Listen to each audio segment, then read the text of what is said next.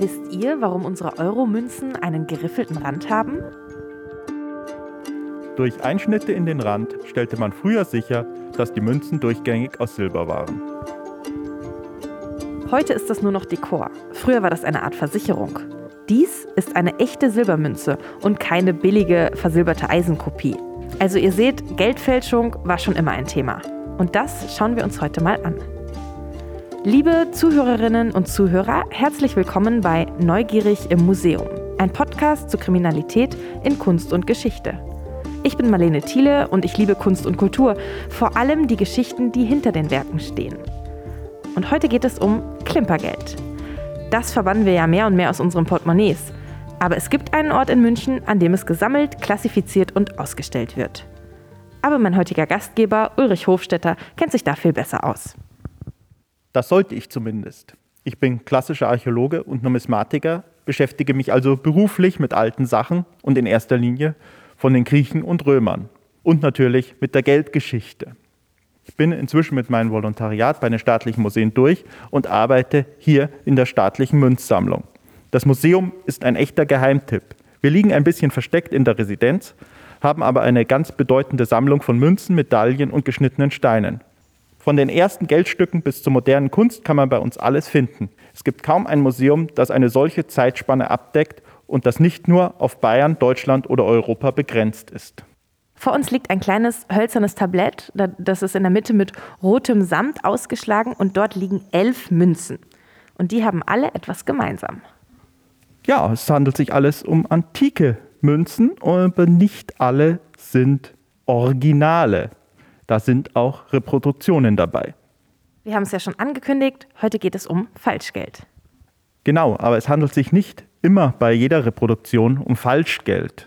Wobei Falschgeld das ist, was einem am ehesten einfällt, wenn man Geld mit Kriminalität in Verbindung bringt. Also ich nehme an, es ist ein Thema, das so alt ist wie das Geld selbst. Genau, Fälschungen bzw. die Verwendung schlechterer Legierungen gab es eigentlich schon immer.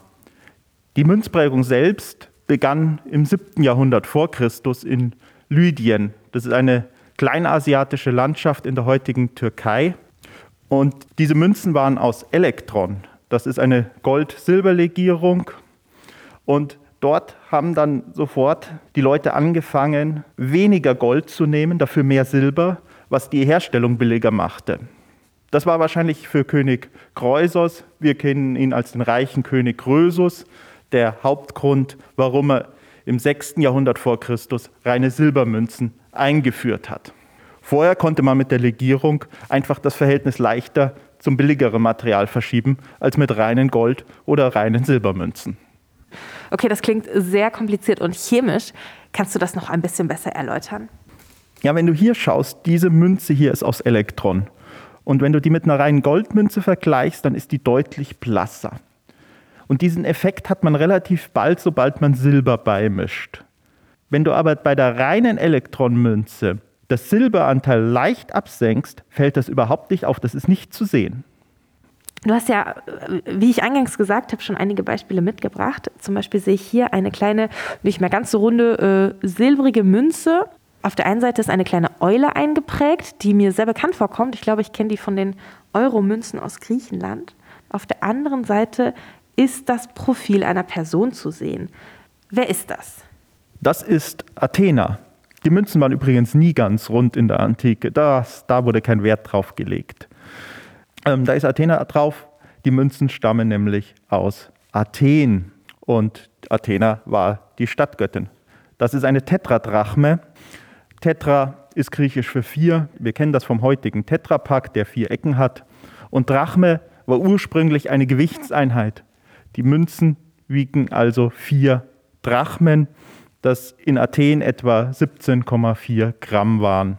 Jede Stadt hatte damals so ihr eigenes Gewicht, weswegen sich die Münzen leicht von Stadt zu Stadt unterscheiden. Die Münzen aus Athen, diese Eulen, wie sie auch genannt wurden, waren ganz beliebt und wurden deswegen auch oft gefälscht. Ich habe hier mal ein Original und eine Fälschung mitgebracht. Kannst du erkennen, was die Fälschung ist? Also ich glaube, die, die ich gerade in der Hand hatte, die so noch ganz schön silbrig glänzt, ich möchte einfach, dass sie das Original ist. Und die andere ist schon sehr Naja, man erkennt nicht mehr viel. Entweder extrem verwittert oder oxidiert vielleicht? Ja, oxidieren tut Silber auch tatsächlich. Aber du hast schon richtig erkannt, da ist ein anderes Material darunter. Auf dieser Fälschung hier sind nur noch Spuren von Silber zu sehen, während das Original komplett silbern glänzt. Das heißt, die Münzen hatten ihren Wert damals vor allem wegen des Materials. Also wenn ich Geld sparen will, nehme ich einfach irgendein billiges Material. Genau. Bei den Münzen damals war es anders als bei heute bei unseren Geldscheinen so, dass der Materialwert plus eine gewisse kleine Bearbeitungsgebühr gleich der Münzwert ist. Also aus dem Silber, das ich einkaufe, kann ich Münzen machen, die den gleichen Wert in etwa haben wie das Silber. Also mussten Fälscher, die rentabel arbeiten wollten, beim Materialwert ansetzen. Und das ist nicht aufgefallen, weil ich meine, jedes Material sieht ja anders aus. Ja, da hatten die ihre Tricks. Wie du hier bei der Fälschung siehst, ist da auch Silber dabei.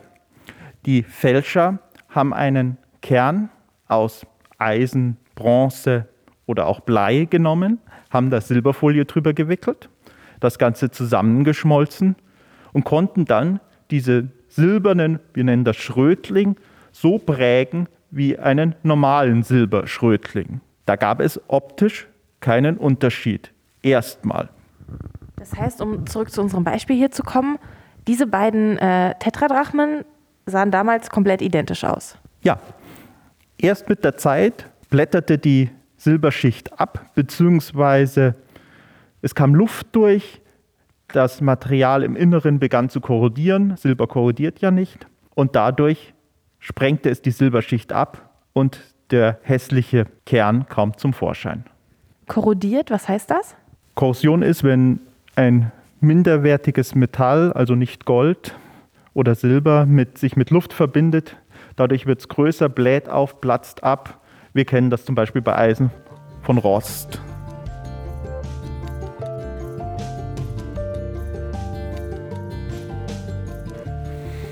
Ja, aber auch damals hatte man schon Mittel, um festzustellen, ob eine Münze echt ist und nicht gefälscht. Siehst du beispielsweise die Kerbe hier in diesem Stück. Ja, das ist jetzt eine andere Münze. Da dachte ich erst, dass das vielleicht ein Hinweis sein könnte, dass da unsauber gearbeitet wurde und das eine Fälschung ist. So Kerben in Münzen, manchmal auch ein Schlitz von der Seite, waren ganz beliebt, um festzustellen, ob da nicht ein Kern aus minderwertigem Metall drin ist. Man hat damit natürlich das Münzbild zerstört, aber es war viel wichtiger festzustellen, ob das auch den Materialwert hat. Weiß man denn heute, wer diese Münzen gefälscht hat? selten. Wir haben dazu sehr wenig Quellen. Wir wissen noch nicht mal, wer die offiziellen Münzen geprägt hat. Wie schon erwähnt, hat jeder Stadtstaat seine eigenen Münzen geprägt. Da müssen Spezialisten vorhanden gewesen sein, die das bewerkstelligen können. Vielleicht haben die auch selbst die Fälschungen in Umlauf gebracht. Vielleicht vom eigenen Staat, vielleicht aber auch von der Nachbarstadt. Weil man dafür besonderes äh, technisches Know-how braucht? Ja, so eine Münze kann nicht einfach jeder anfertigen. Man muss zuerst einen Stempel schneiden, das heißt, man muss in hartes Metall das Münzbild als negativ hineinschneiden. Und das konnten nur erfahrene Spezialisten. Es gibt eine Inschrift aus dem dritten oder zweiten Jahrhundert vor Christus. Darauf sind sechs Münzfälscher erwähnt. Und einer wird mit Beruf genannt, ein Goldschmied. Ohne ihn hätten die anderen keine Münzen fälschen können. Okay, ich kenne Inschriften bislang nur für Menschen, die geehrt wurden oder an die gedacht wurde. Ähm, wer stellt denn eine Inschrift für Geldfälscher auf? Naja, die Geldfälscher werden sich wahrscheinlich selbst wenig geehrt gefühlt haben davon. Die Inschrift hielt ihr Todesurteil fest. Okay, also die Todesstrafe erscheint mir jetzt schon wieder ziemlich hart. Bei uns sitzen Geldfälscher, glaube ich, einfach ein paar Jahre im Gefängnis. Wurde das damals immer so hart bestraft? In der Regel schon. In den Gesetzen von Solon aus Athen vom Anfang des 6. Jahrhunderts vor Christus wird bereits die Todesstrafe für Geldfälscher gefordert. Auch später dann immer wieder die Todesstrafe. In der Antike kannte man ja keine Gefängnisstrafen in unserem heutigen Sinn. Man hatte Geldstrafen und da, wo die Geldstrafe nicht ausreichte, war man schnell bei Verbannung oder dem Tod. Und Geldfälschung war ein schweres Verbrechen. Denn wenn man einer Währung nicht trauen konnte, weil sie viel gefälscht wurde, dann konnte das ganze Staaten destabilisieren, den Handel zunichte machen und letztendlich die Existenz von Staaten bedrohen. Auch in Rom wurden Geldfälscher hart bestraft. Es gab ein eigenes Gesetz von Sulla eingeführt, 81 vor Christus. Dort wurden allerdings die Geldfälscher nur mit der Verbannung bestraft. Sofern sie Freie waren. Skla beteiligte Sklaven wurden ebenfalls getötet. Das Gesetz bezog sich allerdings zunächst nur auf das Fälschen von Silbermünzen, denn die Römer hatten in dieser Zeit eigentlich keine Goldmünzen und Bronzemünzen lohnten sich schlicht nicht zu fälschen, denn durch welches billigere Material hätte man Bronze ersetzen sollen?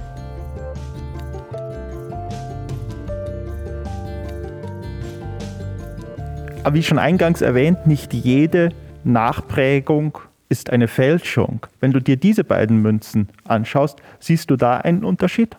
Ja, mir fällt ein Unterschied auf. Also die beiden Münzen sehen nicht identisch aus. Es ist ähm, zwar auf jedem ein Profil eines Mannes abgebildet, aber die eine ist viel größer. Da ist der, der Rand irgendwie nicht richtig abgeschnitten worden. Ähm, außerdem ist auch das Profil dann nicht ganz so fein herausgearbeitet. Also wenn du mich fragen würdest, welches Original, welche ist die Fälschung, würde ich sagen, diese größere, gröbere Münze ist definitiv nicht das Original. Das hast du richtig erkannt. Diese Münze ist aber auch keine Fälschung, sondern nur eine Nachprägung. Die Kelten haben diese Münzen von Alexander dem Großen, dem makedonischen König, nachgeprägt. Wie du auch richtig erkannt hast, beide Münzen sind tatsächlich aus Silber. Also hier wurde nicht am Material gespart und die Menschen, die nachgeprägt haben, haben sich deswegen auch nicht an dieser Münze bereichert. Okay, aber was bringt das, Münzen nachzuprägen? Und, äh, dürften, äh, und durften das die Kelten überhaupt? Also um Erlaubnis haben sie nicht gefragt, mussten sie auch nicht. Sie hatten nur ein Problem, sie hatten zu wenig Münzen.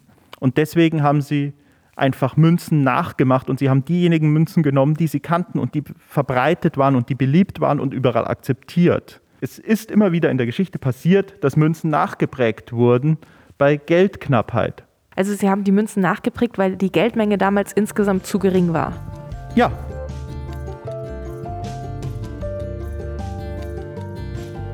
Geldknappheit gab es in der Geschichte immer wieder. Beispielsweise bei uns während des Ersten Weltkrieges. Wir haben auch in unserer Sammlung Münzen, auf denen steht, dass sie nur bis sechs äh, Monate nach Friedensschluss gültig sind. Diese wurden während des Ersten Weltkriegs von verschiedenen lokalen Banken herausgegeben, weil sie von der Zentralbank nicht mit genügend Münzgeld versorgt wurden.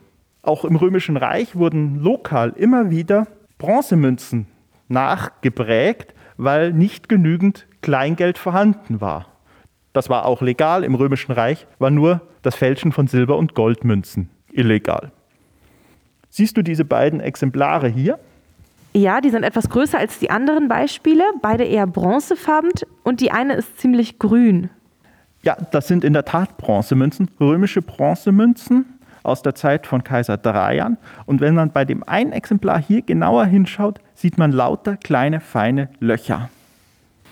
Das sind Lufteinschlüsse, die eine normale Münze, die normal geprägt wird mit einem Stempel und einem Hammer, nicht hat. Diese Münze ist gegossen worden.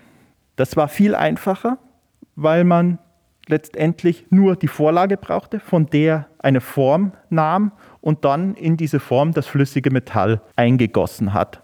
Und schon hatte man eine zweite Münze. Man sah immer den Unterschied, man sah immer diese Luftbläschen und wenn man genau hinschaut, kann man auch am Rand sehen, wo die Gusszapfen saßen, die dann später abgefeilt wurden.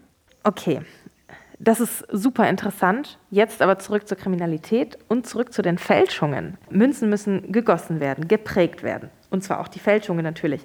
Ich kenne Fälschungen vor allem von Papiergeld. Druck hört sich für mich um einiges rentabler an. Hat sich das überhaupt gelohnt damals? Absolut, sonst wäre es auch nicht gemacht worden. Man muss sich auch überlegen, dass der Materialwert damals viel, viel höher war. Das Silber musste erst umständlich aus dem Berg geholt werden. Das geht mit unseren heutigen Methoden viel, viel einfacher und schneller. Wenn man sich überlegt, wir haben hier einen Denar und ein Soldat in der Römischen Republik hat gerade mal 90 Denare im Jahr bekommen. Ein Denar hat etwa 4 bis 4,5 Gramm Silber. Eine Fälschung mit Kern kommt aber mit einem halben Gramm Silber aus. Also konnte man aus einem echten Denar neun falsche Denare machen und damit schon ein Zehntel Lohn eines Soldaten. Bei diesen Gewinnmöglichkeiten durch das Füttern von Silbermünzen kam auch so manche Regierung ins Grübeln. Was meinst du damit? Naja, jeder Staat kommt mal in die Krise und in Krisenzeiten fehlt es dann oft an dem Edelmetall, meistens Silber, und gleichzeitig steigen die Kosten, denn man muss ja sein Militär bezahlen. Beispielsweise wurde in Athen nach dem Peloponnesischen Krieg, den man verloren hatte, Münzen mit Kern geprägt, und zwar ganz von offizieller Seite aus. Sobald man allerdings wieder liquide war, hat man geschaut, dass man diese Münzen wieder einzieht und durch echte silberne ersetzt, weil das Vertrauen in die Währung letztendlich wichtiger war. Heutzutage sind diese seltenen Münzen mit Kern übrigens ganz begehrte Sammlerstücke. Auch in Rom während des Bundesgenossenkrieges wurde ein Gesetz erlassen, das es erlaubte, jeden achten Denar mit einem Kupferkern zu prägen. Die Römer gingen allerdings danach einen anderen Weg als die Athener. Sie zogen die Münzen nicht ein, sondern prägten danach sogenannte Serati. Das waren Münzen, die den Rand schon eingeschnitten hatten, und zwar an vielen Stellen, und die dadurch zeigen sollten, dass sie nicht gefüttert waren. Diese Serati sind im Übrigen die Vorbilder für unsere Münzen mit geriffeltem Rand. Allerdings hat das heutzutage nur noch reine Dekorwert. Woher weiß man denn bei diesen Münzen, dass sie dann durchgängig aus einem Material sind? Man weiß es leider nie sicher. Nach 2000 Jahren in der Erde korrodiert meist der Kern durch die dünne Silberschicht hindurch, sodass man es sehen kann. Aber wenn diese Silberschicht dicht ist, dicker ist, dann können wir auch nicht sagen, ob nicht unter unseren Originalen sich irgendwo eine Fälschung mit Kern befindet. Leicht ist es allerdings bei Münzen mit einem Eisenkern. Wenn ich Fundmünzen vorgelegt bekomme, gehe ich einmal kurz mit Magneten drüber und habe damit automatisch die Münzen mit Eisenkern gefunden. Nicht funktioniert das bei Bronze oder Blei, da diese nicht magnetisch sind. Und was ist mit dem Gewicht? Also kann man nicht einfach mit einer Waage überprüfen, ob die vorgelegte Münze original oder gefälscht ist? Leider nein. Zum einen ersetzt der Kern doch einigermaßen das Gewicht des Edelmetalls aus der Mitte. Zum anderen schwanken antike Münzen sowieso immer ein bisschen in ihrem Gewicht. Die sind nicht so exakt wie unsere heutigen. Dazu kommt, dass die einfach über die Jahrhunderte abgegriffen wurden, korrodiert sind etc. und dadurch ihr Gewicht auch noch verändert haben. Also hilft da tatsächlich beim Erkennen einer Fälschung die Waage wenig. Hier in der Münzsammlung befinden sich ja Münzen aus allen Epochen. Wie hat sich denn die Geldfälschung weiterentwickelt? Naja, Geldfälschung gab es immer und wird es immer geben. Wie früher sind es auch heute noch private Akteure, also Kriminelle, zum anderen aber auch Staaten, die Geld fälschen. Heute macht es natürlich keinen Sinn mehr, Münzen zu fälschen, weil der Nominalwert einer Münze viel zu gering ist, als dass sich das Fälschen lohnen würde. Aber Papiergeld ist natürlich bei uns das Thema, weil dort das Material sehr billig ist und man deswegen eine hohe Gewinnspanne hat. Allerdings ist bei Währungen wie dem Euro das nötige Know-how extrem hoch, um ansatzweise überzeugende Fälschungen herzustellen. Darum werden auch in erster Linie kleine Scheine gefälscht, bei denen nicht genau hingeschaut wird. Und was ist mit den Staaten selbst? Fälschen die auch weiterhin? Also ich hoffe nicht. Doch schon. Wir wissen es natürlich nicht genau, weil die Programme alle geheim sind, aber ab und zu kommt was ans Licht. Beispielsweise sind 1994 nahezu perfekt gefälschte 100-Dollar-Scheine aufgetaucht, die definitiv die Fähigkeiten eines normalen Kriminellen überstiegen hätten. Die USA haben wahrscheinlich nicht ganz zu Unrecht Nordkorea beschuldigt. Die bekannteste und größte Fälschungsaktion betrieben allerdings die Nazis. Die haben die Häftlinge in einem KZ dazu gezwungen, nahezu perfekte Pfundnoten herzustellen. Damit wollten sie zum einen ihr Treiben finanzieren, zum anderen aber den Feind destabilisieren, sprich in eine Inflation treiben. Bei diesen Fälschungen waren Papier, Druckerfarbe und sogar die Seriennummern abgestimmt. Letztendlich war es nicht möglich, diese Fälschungen sicher zu erkennen.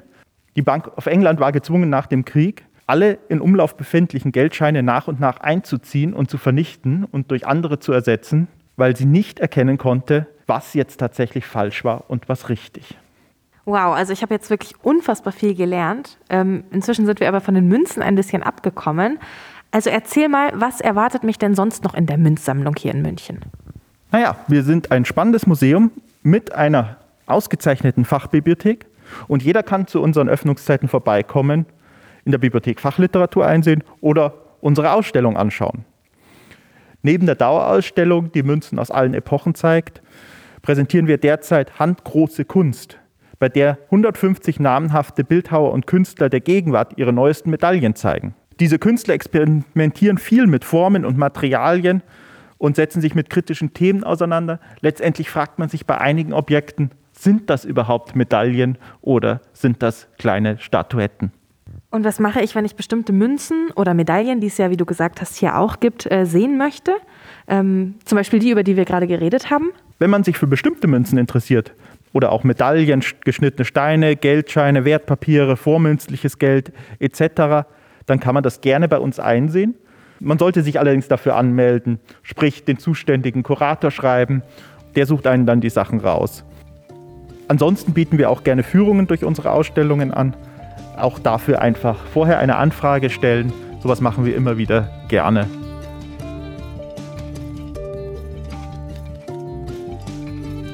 In der nächsten Folge werden wir dann nach Rothenburg ob der Tauber gehen, in das mittelalterliche Kriminalmuseum, wo wir einer geheimnisvollen Dame auf der Spur sind. Wenn ihr euch anschauen wollt, worüber wir heute gesprochen haben, dann geht das auf unserem Blog www.neugierigimmuseum.com.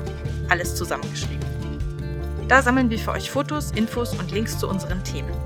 Außerdem findet ihr uns auch auf Instagram unter neugierig.museum. Da ist dann ein Punkt dazwischen.